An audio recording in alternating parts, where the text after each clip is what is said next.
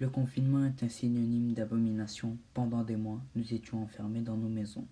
Plus les jours avançaient, plus on manquait de lucidité. À nous y voir, toute personne pourrait nous confondre à des prisonniers. Depuis cinq mois, ils ont créé un système de groupe bulle. 35 gobelins enfermés dans une classe, ça devient ridicule. Tout ce que je souhaite, c'est de m'envoler tel un toucan. Mais pour tout vous dire, j'en ai ma claque de ce confinement. J'ai l'impression d'être un cadavre coincé dans un sarcophage. Petit à petit, je commence à perdre courage. Enfermé dans ma chambre, progressivement, la solitude va me rendre fou. Dormir me ferait le plus grand des biens, car j'en suis vraiment à bout.